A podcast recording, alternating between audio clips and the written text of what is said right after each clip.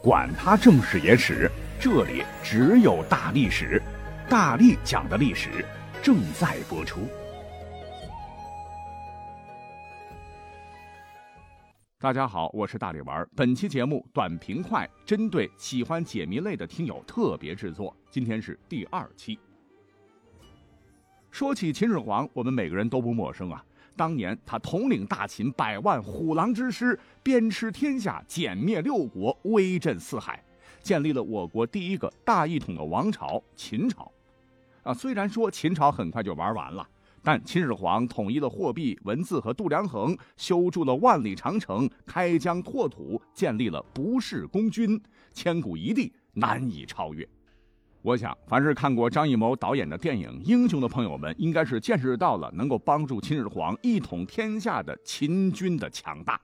如果你想身临其境的看看秦兵当时到底有多厉害，哎，那位于西安的秦始皇兵马俑绝对会让你大开眼界。一号坑、二号坑、三号坑，哎，在这几个地方能看到八千多个身高都在一米八左右、一比一的人形秦军将士的陶俑，他们包裹在战衣之下，手持各种兵器，历经千年沧桑，依然是威风凛凛。其实刚出土的时候，兵马俑都还是彩色的，后来由于氧化褪了色，哈，变成了现在的样子。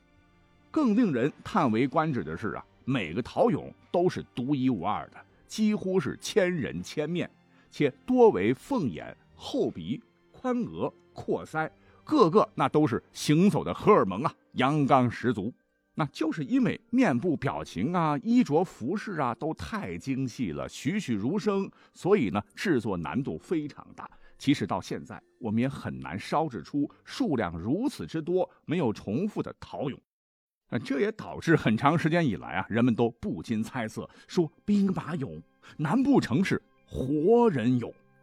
就是在一个活生生的人身上裹上布，再用泥封住，把它整个的放到窑炉里高温烧制，烧好了再涂上涂料，最后放到陵墓里面。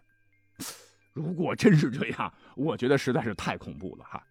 其实呢，这样的说法并非空穴来风，因为从历史上看。古代用活人殉葬之风盛行啊，比如说在秦始皇死了以后，二世胡亥命后宫未生育的女子约万人从死，啊，甚至近点的清朝入关后的第一任皇帝顺治死后殉葬的嫔妃有三十多人，直到康熙帝深恶痛绝此恶行，才下令废止殉葬。可见用大活人殉葬并不是什么新鲜事儿。外加这兵马俑哈，塑造的个个跟真人一样哈，难免不让人起疑。作为世界第八大奇迹的秦始皇兵马俑，到底是不是真人烧制的？真相到底是什么呢？首先，秦统一六国，战事平仍，战死的不可计数啊。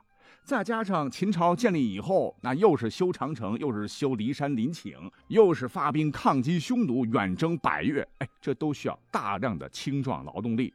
秦始皇他不可能不知道帝国人口严重下降，要传万世不可滥杀的道理，所以秦始皇在当政时是极力反对活人殉葬的。再者说啊，如果真的需要活人殉葬，直接活埋就可以了，何必大费周章呢？花费巨资找来天下民工巧匠，把活人包起来烧制，完了以后呢，再用那么繁琐的工艺做出一个个形态各异的陶俑，我想秦始皇恐怕没那么蠢。那讲了这两点哈，如果你还不信的话，哎，来，请把秦始皇兵马俑拿到核磁共振上 CT 一下，你猜怎么着？哎，你会发现秦始皇兵马俑的内部其实是中空的，并且在当时发掘的时候，有一些兵马俑其实已经破碎了，里面呢也是空的。所以，兵马俑是真人烧制的吗？答案就是停。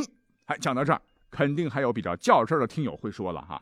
我就是不信，那把人裹上泥，放到高达上千度的烧窑去烧制的话，人已经被烧成灰了，几千年了，放的时间这么长，骨灰和泥土混在一起，怎么可能还能看到里边的人体组织呢？哎，莫急哈，针对这一点，专家说了，如果是真人烧制的话，这么高的温度，那这些兵马俑的表情应该是扭曲恐怖的吧？怎么可能现在个个是威武阳刚啊？为了彻底让大家心服口服，专家们还专门去化验过破碎的秦始皇兵马俑里面的成分，没有发现任何人体组织存在的迹象。所以毫无疑问，兵马俑是真人烧制的吗？答案是 no。好，感谢收听本期的加餐节目，我们下期再会，拜拜。